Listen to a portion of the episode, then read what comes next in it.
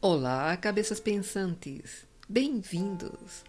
Eu sou Cristina Santos e você está ouvindo o podcast Ruído Mental.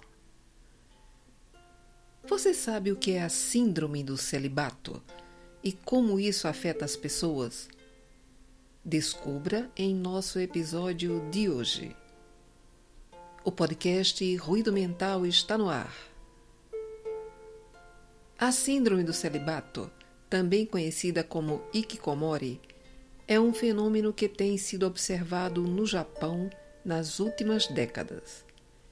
Refere-se a uma condição em que indivíduos, geralmente jovens adultos, se isolam socialmente e se retiram da interação social, muitas vezes ficando confinados em seus quartos por períodos prolongados. Embora a síndrome do celibato não seja exclusiva do Japão, tem sido particularmente prevalente nesse país, despertando interesse e preocupação. E por que isso acontece? Dentre as várias motivações, encontram-se a alta competitividade para alcançarem níveis de excelência na educação e no trabalho, levando assim muitos jovens a enfrentarem uma enorme pressão para ter sucesso acadêmico e profissional. Como consequência dessa exigência, altos níveis de estresse e ansiedade são desenvolvidos entre esses jovens. Anos atrás, o Japão era uma sociedade com uma cultura coletivista, onde a conformidade e a imagem social desempenhavam um papel importante. E foi graças a essa característica que o país prosperou econômica e socialmente e consolidou-se como uma grande potência após a Segunda Guerra Mundial. No entanto, essa estrutura coesa e homogênea parece não corresponder mais ao que os jovens japoneses desejam para si.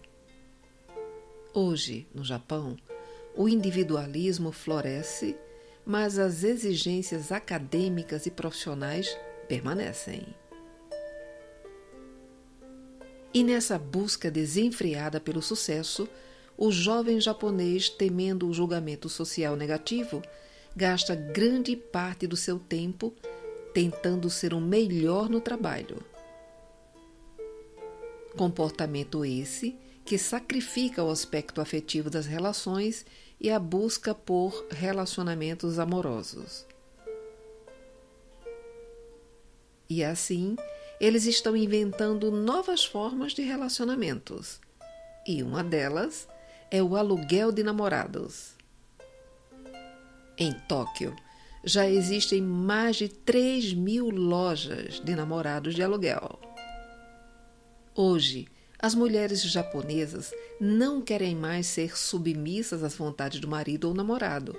Por isso, elas preferem ir a essas lojas e pagar por 90 minutos de atenção sem ter que se preocuparem com cobranças ou compromissos.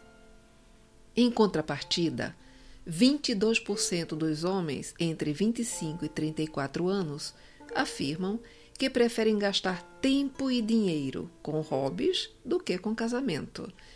23% afirmam não ter dinheiro para casar.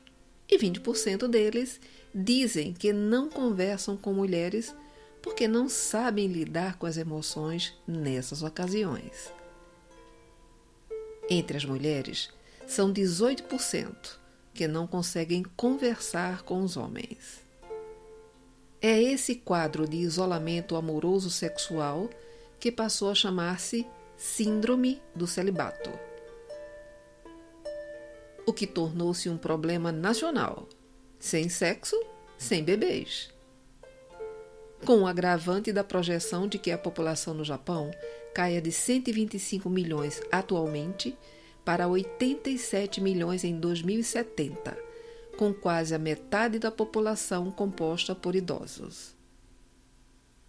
Os namorados de aluguel no Japão são indivíduos contratados para atuar como parceiros temporários em encontros, eventos sociais ou mesmo apenas para acompanhar alguém em momentos específicos. Essa prática tem se popularizado no país, mesmo diante da baixa taxa de natalidade. Para entender essa aparente contradição, é necessário analisar os fatores sociais e culturais envolvidos. Uma das principais razões para o surgimento dos namorados de aluguel no Japão é a pressão social e as expectativas impostas pela sociedade. A cultura japonesa tradicional valoriza o casamento e a formação de famílias como um dever e uma parte importante da vida adulta. No entanto, muitos jovens enfrentam dificuldades em encontrar um parceiro adequado ou têm receios dos compromissos e responsabilidades associados aos relacionamentos sérios. Além disso, o estilo de vida agitado e a dedicação ao trabalho no Japão muitas vezes deixam pouco tempo e energia para investir em relacionamentos românticos. Os jovens profissionais podem optar por focar em suas carreiras, adiando o casamento e a formação de uma família. Outro fator que contribui para a popularidade dos namorados de aluguel é a necessidade de lidar com a solidão e a pressão social de estar em um relacionamento. No Japão, existe uma forte ênfase na aparência de sucesso e felicidade perante os outros. Contratar um namorado de aluguel pode ser uma forma de preencher a lacuna emocional e social, fornecendo uma imagem de relacionamento aos olhos da sociedade. É importante ressaltar que a prática dos namorados de aluguel não é exclusiva do Japão e também pode ser encontrada em outros países. No entanto, no contexto japonês, ela ganhou maior visibilidade devido à combinação de fatores culturais, sociais e demográficos. Embora a taxa de natalidade baixa seja uma preocupação séria no Japão, é importante entender que a contratação de namorados de aluguel não é uma solução para esse problema.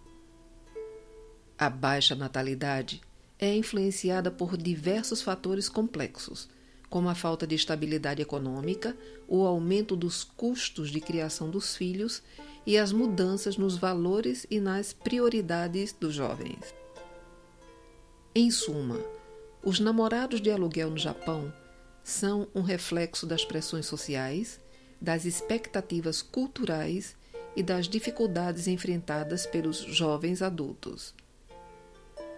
Embora possam oferecer uma solução temporária para a solidão e a pressão social, é importante abordar a questão da baixa taxa de natalidade considerando medidas mais abrangentes, como políticas de apoio à família, equilíbrio entre trabalho e vida pessoal e incentivos econômicos para criar um ambiente propício ao casamento e à formação de famílias estáveis.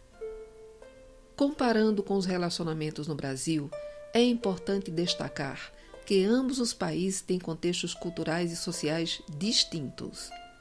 No Brasil, os relacionamentos românticos e a busca por parceiros ainda são valorizados e considerados uma parte importante da vida adulta.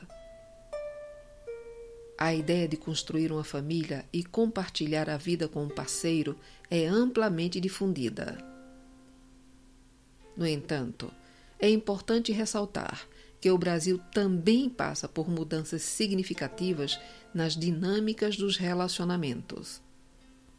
Com o aumento da urbanização, a entrada das mulheres no mercado de trabalho e a busca por independência financeira, muitos jovens têm adiado o casamento e a formação de uma família. O individualismo e a valorização da liberdade pessoal também tem influenciado as escolhas referentes aos relacionamentos.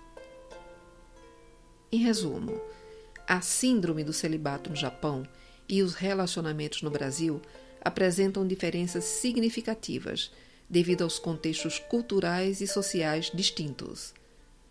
Embora no Brasil ainda haja uma forte valorização dos relacionamentos românticos, ambos os países têm testemunhado mudanças nas dinâmicas e nas prioridades dos jovens adultos. A compreensão dessas tendências nos ajuda a entender melhor as diferentes perspectivas sobre o amor, o celibato e a vida em geral.